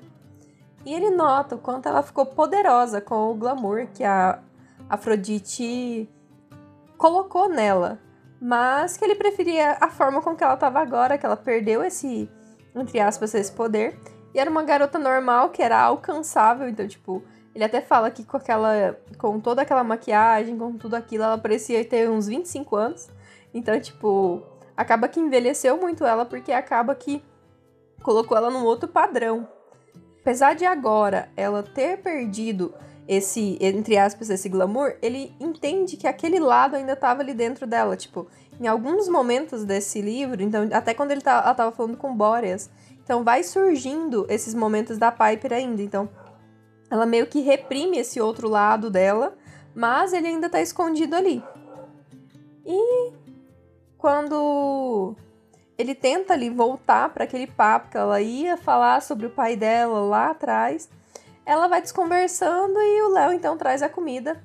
E aí você tinha até comentado que ninguém merece o Léo, porque ele lembrou até que de fazer tofu pra, pra Piper. Gente, tofu é muito ruim, né? Vamos combinar? Eu nunca comi tofu. Não? É ruim, Você já comeu, amor? é ruim. Então, eu concordo com o Jason, porque o Jason também não gostou do tofu, então. Mas o Léo é uma pessoa muito boa, porque ele lembra sempre dos gostos da Piper, apesar dela sempre meio que destratar ele. Pô, ele salvando a vida dela, olhando com. Caralho, ele vai me salvar mesmo? Será?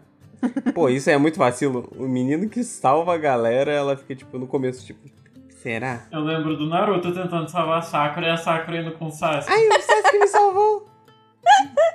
É uma boa, boa alegoria. Eu adoro. Ai, ai, às vezes a Sakura merecia um Rasengan no bucho. Então, depois ali deles comerem, eles aproveitam aquele momento ali juntos. E vamos combinar, igual o Luquezinho falou, que esse cinto ele é muito roubado e mais muito legal. Porque ele não faz apenas itens, ele faz comida. Porra! Comida é muito. Imagina. Tipo assim, ah, tô, tô na beira do fogão, eu falo, eu quero um bife. Aí eu tiro o bife de dentro do cinto e coloco no fogo. Aí eu quero um. Não, você pode, pra- você pode trazer o, o, o- a comida pronta, pelo que eu entendi.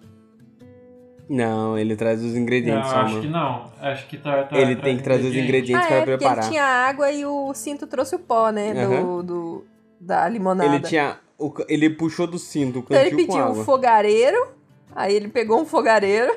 Pra quê? Ele tem a mão. Não, mas não, não é assim. Não, pra mim não foi assim. Pra mim ele pediu um fogareiro, pediu os negócios pra fazer os tacos e aí, tipo. Ah, eu só lembro do tio Airo tomando chá. Mas eu fico pensando, como é que ele fez os tacos? Será que ele. Como é que ele tinha um forno? Ele é bom, amor. É, sabe aquela, aquela imagem que tem do, dos três iniciais de canto? Uhum. Eles estão fazendo comida no rabinho do Charmander? É tipo isso. o Jason e a Piper comendo as coisinhas no, no- no rabinho do Léo pegando fogo. O rabinho do Léo pegando não, não foi fogo. isso que eu queria. Não, é Mas a gente, a gente entendeu. Depois de entendeu. Piper colando velcro, temos o rabinho do Léo pegando fogo. ah, o episódio tá, ó. Episódio Mas- mais 18 garantido. Mas então, depois ali de comerem, a Piper foi tirar um cochilinho, né? Porque ela tava cansadinha. E os meninos então ficam conversando. Então a gente teve o papinho com a Piper, agora o papinho com o Léo. E quando o Jason vai conversando ali com ele, ele questiona sobre o poder do Léo. E ele, ele mostra pra ele como é que funcionava, faz uma chaminha ali nos dedinhos. E o Jason, então, ele tranquiliza o Léo sobre isso, mostrando que era realmente uma coisa boa, porque tava ali pra ajudar, ele salvou a vida dele, se não fosse por isso, tava todo mundo morto. E assim como ele podia voar e chamar os raios, aquele era um poder do Léo e tipo, por mais que o Léo não confiasse muito nisso, principalmente pelo que a Nissa falou, pelo que a própria Gaia tem falado pra ele, então tipo, ele entende isso como uma maldição, mas o Jason conta que tipo, fica tranquilo, isso é um poder bom, você vai ajudar o futuro e tudo mais. E o Jason também conta.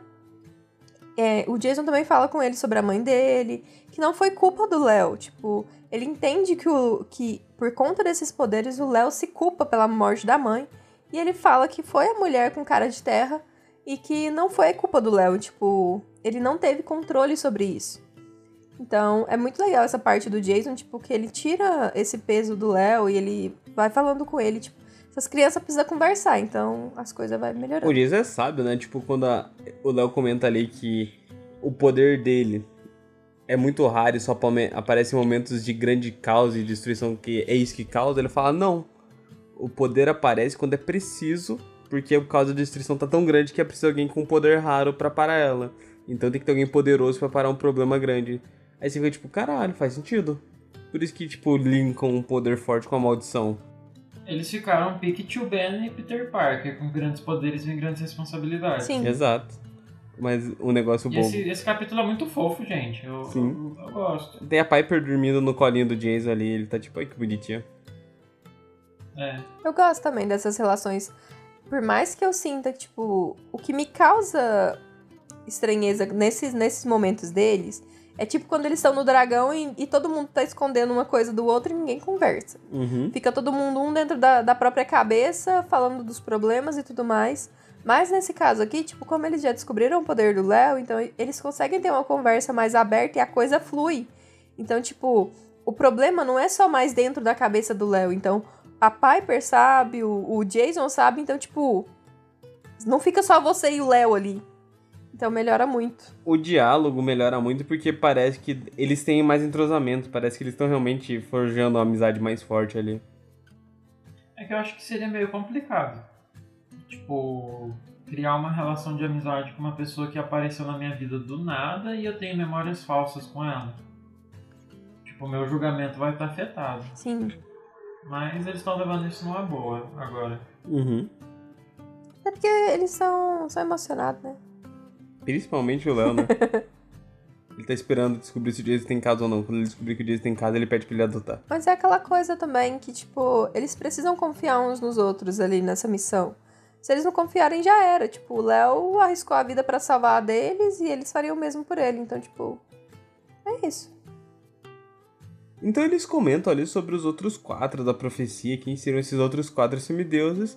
E o Jason tá até meio inseguro de ter que ser o líder nessa missão. Ele tá com um baita de um medo de falhar. Dá pra sentir que o Jason tem muito medo de fracassar nisso. Então ele afirma que eles surgiriam no momento certo e talvez eles até tivessem missão agora mesmo. O Léo até deseja que o bueiro dos outros heróis ali da missão fosse um pouco melhor que o deles, né? Já que esse aqui não estava muito agradável. E ele começa a tirar um cochilinho que ele também enche o bucho e dá aquele soninho pós-comida. Mas eu tenho a impressão que esse, bu esse bueiro deles aqui é mó de boa, que só passa água lá da, da fonte. Então, tipo. E é um, um risquinho só, bem pouquinho d'água. Não é tipo um bueiro que vai passar o esgoto da cidade inteira ali dentro daquele bueiro. É, Então, pelo menos eu né? tenho essa impressão.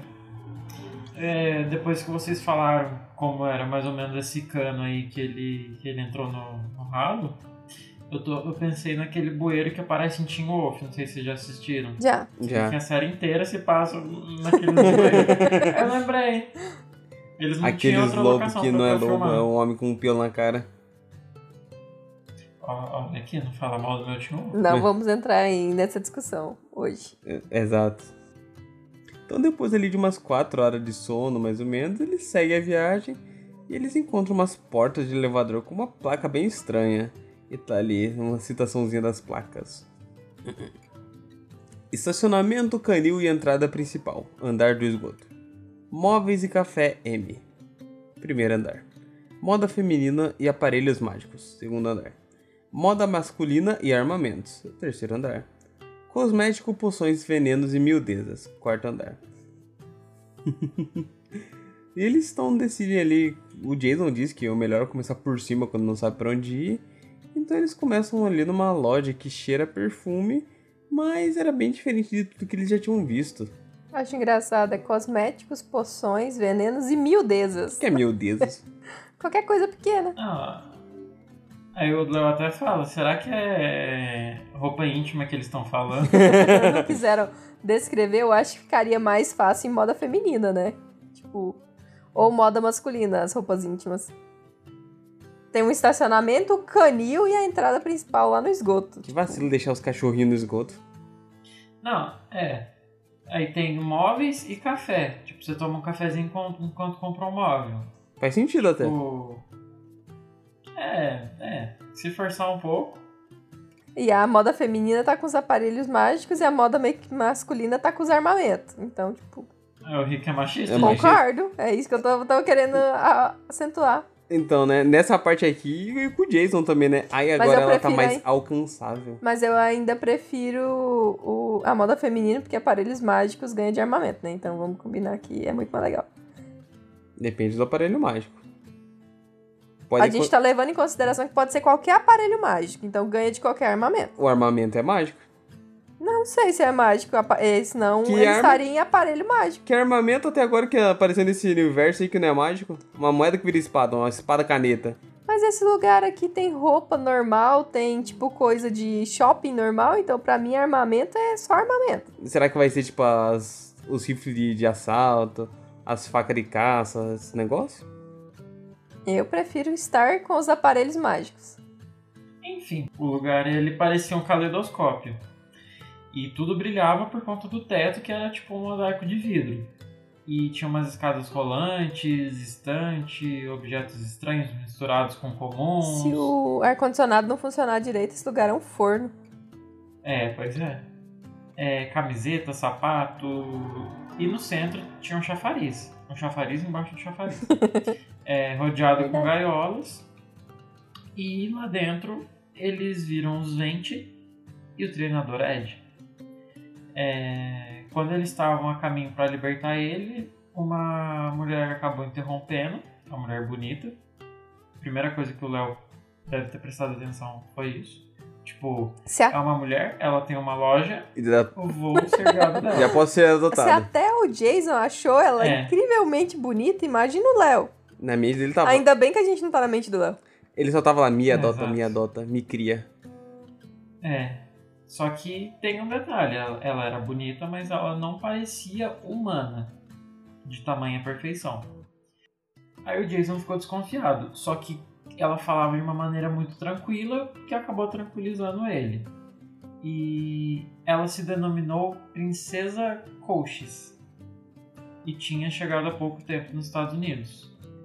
Aí ela encontrou a loja e agora vendia suas bugigangas. É tipo um negócio muito aleatório, né? Cheguei aqui, ah, encontrei essa loja aqui, agora eu tô, tô aqui.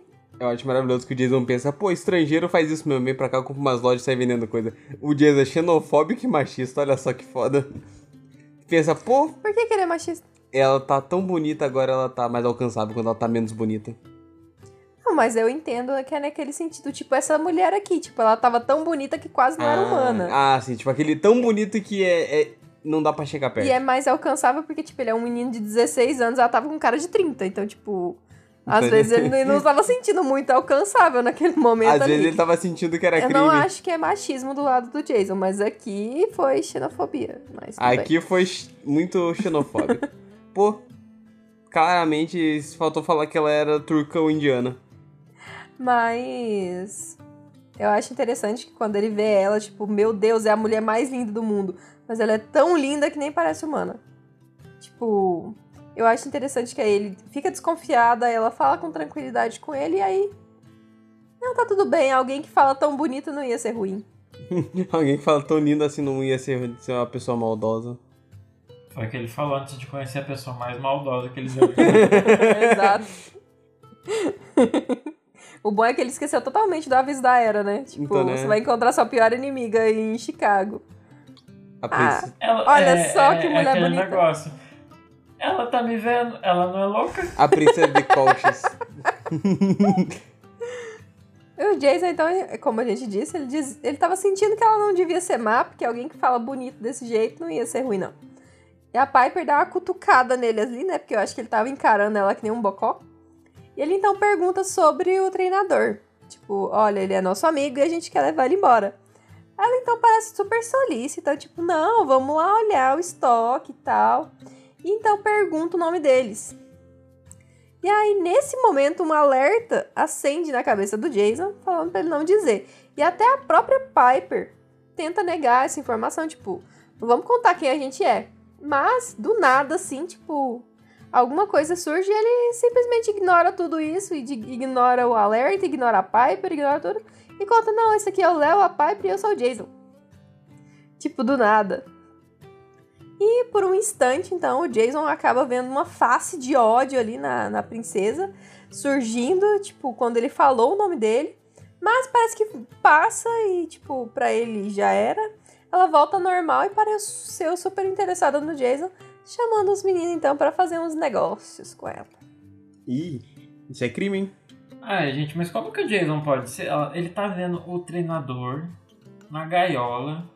Aí ele fala, ah, ela é bonita. Mas o problema é a voz, né? Ela tem o mesmo charme que a Piper utiliza, só que ela utiliza há muito mais tempo, né? Tipo, Só que daí a Piper é super resistente, é porque ela é o bichão. A Piper eu entendo ela não cair nos encantos dela, porque tem a questão de que a gente até já, já levantou essa problemática que esse poder do charme, quando ele é utilizado de uma mulher em um homem, ele Funciona. ele funciona muito mais forte do que, tipo, funcionaria na Piper.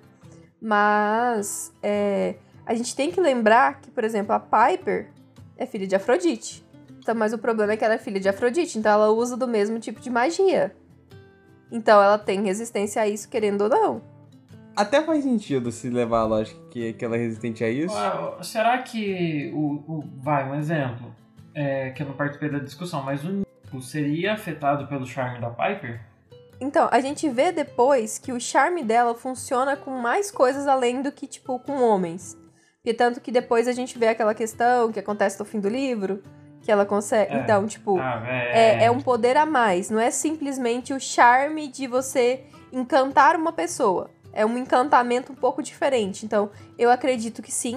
Eu acho que até o Riordão ele vai fazendo uma. Ele vai corrigindo uns problemas que ele causa. Tipo, com isso, sabe? Tipo, ah, o poder só funciona de uma, uma garota encantando um cara. Não é só assim. Eu acho que ele vai resolvendo esse problema depois. É, acho que é um negócio meio escalonado. Começa entre um charme de- da menina pro cara, aí vai da, da menina pra outras mulheres. É, É o que o problema ele do. vai escalonando até. O, o poder da. Piper é o, problema, o poder mais problemático do Riordão. Porque. É roubado. Não, é demais. porque tem momentos que ele é muito roubado. Ele é muito forte, funciona em coisas que não deveria nem funcionar. Em outros não funciona em coisas básicas. Então, tipo, funciona quando o roteiro precisa. Mas a gente- vamos, vamos combinar que, tipo, aqui no início, realmente, ele tá mostrando como é que funciona. Sim. Depois ele vai, ele entra melhor no poder da Piper. Tipo, a gente entende que não é simples charme. Sim. Ele é um encantamento que ela causa com a voz. Então, pra mim, ele funcionaria com o Nico sim, se ela desejasse isso. Então, aqui eu tenho a impressão que a, a princesa de Coaches, ela tá mais focada nos meninos. Tipo, porque talvez ela precisasse se esforçar mais pra encantar a Piper. É que aquele negócio, o poder da, do charme aqui no, no mundo do, do Riordão é meio das Ex Machina. Ele é. Não funciona 100% quando deve funcionar. Quando Mas é são todos os poderes dos semideuses, né? Mas, Tem hora que do nada. O, Sim. Per- o Percy. Exato, só que os poderes dos meninos, que nem os que é mais emanação física, tipo, pô, soltar um raio, soltar um- uma tempestade, eles são. Eles são mais constantes, digamos assim. Eles começam numa linha, mas eles sempre escalonam pra cima. Você nunca vê eles baixando o poder. Você sempre vê aumentando. O charme não, o charme oscila, ele tá tipo aqui numa linha. Ele sobe, aí ele desce pra não funcionar em coisa, aí volta de novo lá pra cima, então, tipo, é meio sem nexo, não tem um padrão. O do Percy a gente entende, pô, ele começa aqui, joga aguinha. Tá, agora ele consegue fazer uma água sair do nada. Tá, agora ele consegue soltar um, um tornado, uma tempestade de raios em volta dele. Então, tipo, é sempre escalonando pra cima.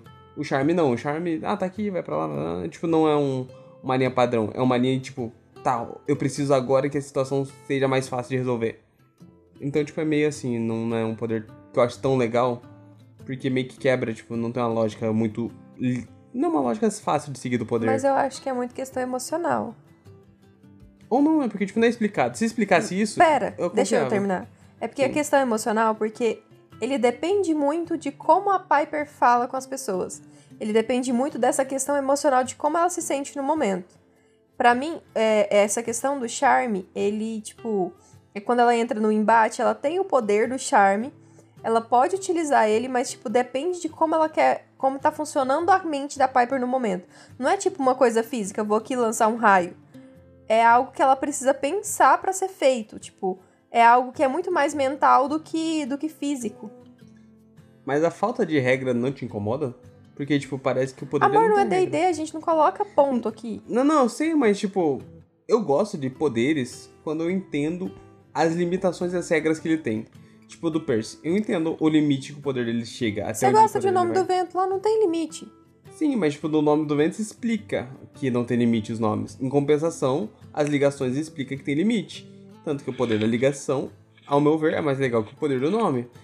O poder do nome é mais místico. Você chegar lá, alcança o nome, tipo, é um bagulho Mas você bem pode mais- conseguir ou não. Então é a Sim. mesma coisa daqui. Sim, mas tipo, no nome ali você já deixa bem explícito isso. Aqui eu não sinto que é tipo assim. Eu sinto agora depois que eu leio, que é tipo, ah não, é assim, é não. Tipo, o poder vai, vai ou não. Mas no começo, na primeira saga, tem regras. O Herdão fala, pô, três grandes são super poderosos, então os poderes deles escalonam muito alto. Então, tipo, você entende. Mas aí aqui, do nada, isso não é mais aplicável. Então, tipo, pô, o Jason não tem o poder escalonado muito alto. Mas o Léo também. Mas o, aquele personagem lá na frente também. A outra também. Então, tipo, meio que perde o nexo. Eu acho que. Eu acho que os sete, eles já têm uma coisa bem diferente. Eles, além, vai, do Jason, que Sim. é um filho de um dos três grandes, ele já é super poderoso, só que ele também é protagonista de uma profecia em específico. Uhum. Então, o Léo e a Piper, que são os outros, do- os, os outros dois confirmados desses sete, eles. Acho que eles têm que ser realmente mais poderosos. Eles não são poderosos porque eles são filhos de Hefesto e de Afrodite. Também, só que conta o fato deles serem protagonistas dessa Da profecia. grande então, eles têm profecia, né? Tem um place, é. De uma. É, vai, o Percy também. É, ele entra ali, ele foi protagonista de uma profecia no livro, no- nos livros anteriores.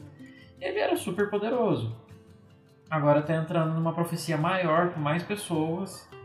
Então, aí já entra nessa questão da, do Léo ter o poder do fogo e a Piper ter esse charme. Porque o charme, ele é mais comum do que o poder de fogo, só que ao mesmo tempo não é tão comum. Uhum. É que. Não são todos os filhos de Afrodite que possuem E o. Riordão, ele tá aqui, ele tá corrigindo muitas coisas que ele colocou na outra saga. Então, tipo, no, o, não tem como ele voltar lá e reescrever o livro. Até tem. Só que aí você tem o problema de, tipo, quem é que vai comprar um novo livro só porque você escreveu umas partes que você queria mudar? Então, a gente compraria, claro que a gente compraria. Só que é aquela coisa, tipo, não faz sentido depois de uma saga de 20 anos atrás. Sim. Então, aqui ele tá. É, ele tá fazendo isso na série É. agora. Mas aí aqui ele, nessa segunda saga, ele tá corrigindo esses erros. Tipo, de, de algumas coisas de questão de poder. Então, tipo, pra mim não é um problema os outros deuses você ter filhos poderosos. Sim, eu não acho um problema ter poder, tipo, ser poderoso. Eu só sinto que fica meio jogado aí que, tipo, do nada é poderoso e do nada não é. Então mantém 100% os meninos poderosos, porra, bota eles fodão pra enfrentar Mas aí tudo. eles não iam ter problemática nenhuma, ué. Não, mas daí é meio meio, né? Porque, tipo, ah, o poder... Aí não ia ter graça, eles iam ser poderosos o tempo inteiro. Mas aí o poder convém quando precisa, tipo... Eu não sei, eu, eu sinto que fica meio pobre com, com essa narrativa de, tipo, o poder é, é necessário quando precisa e o poder é inútil quando precisa que a, a trama seja mais difícil. Não estraga o livro pra mim, mas... Eu também não Eu- vejo eu- problema, não, Lucas. Vocês, tipo, não, não estraga pra mim a experiência, não estraga, tipo, não... Eu só sinto que, tipo, podia ser melhor, tipo, a série. Eu sinto que isso aqui podia ser mais bem descrito, mais bem trabalhado, sabe? Entendi. É, é só o Breninho que tá militante hoje.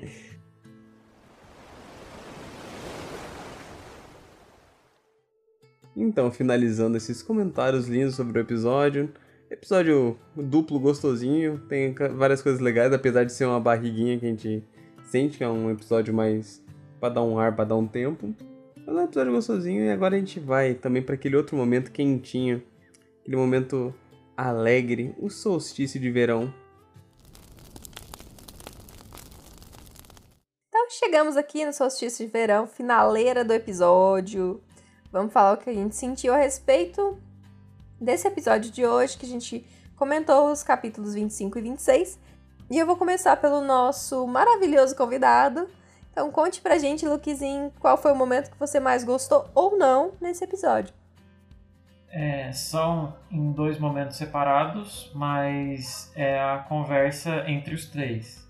O Jason tirando o peso do Léo, a Piper tirando o peso do Jason, eles se entendendo e formando uma amizade fofinha. Eu acho muito bom. Muito eu bom. amo muito, me sinto amigos dele. Eu me sinto amigo dele. Isso é legal mesmo. Eles são minha família e nunca vão me decepcionar. é, o- é o sentimento que eu tenho. Concordo. E você, amor, qual que é o seu momento?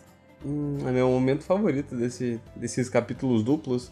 Eu gosto bastante da demonstração da Era, de como ela tá. Apesar de, de eu ter umas problemáticas dela ser super poderosa, eu gosto dela mostrando que, tipo, pô, eu tô presa porque uma coisa foi superior a mim. Tipo, os deuses são muito poderosos, mas dependendo da trama certa, a gente não tem poder contra a trama. Então, tipo, eu gosto dessa esse problema, porque parece um problema muito grande pra ser resolvido e a sementinha ali de tipo, pô, heróis e deuses precisam se unir pra resolver esse problema é, é muito legal. É muito bom mesmo. E o seu, meu amorzinho lindo? Eu vou acompanhar o Lukezinho, que é o momento ali que as crianças estão conversando. Eu acho que tava precisando ter essa conversa, porque só- eles só ficavam dentro das próprias cabeças, falando dos próprios problemas. Então, quando eles conversam um pouco mais, parece que a história flui melhor e, tipo, tira a barriga que tava formando nos episódios anteriores. Então, eu gosto bastante dessa parte e finalmente essas crianças estão conversando. Mais algum comentário, gente? Eu acho que não. Então, assim, a gente encerra o solstício de verão. E o podcast é lançado semanalmente às sextas-feiras. Você pode encontrar o podcast no Instagram e Twitter, arroba Chalé3podcast, grupo do Facebook Chalé3podcast e e-mail chalé3contato, arroba gmail.com.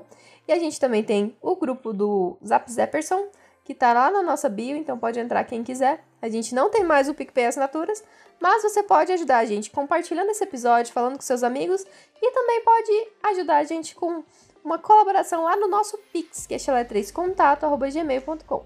Então, é isso, galera. Todos os links vão estar aqui na nossa bio, vão estar lá na bio do Instagram.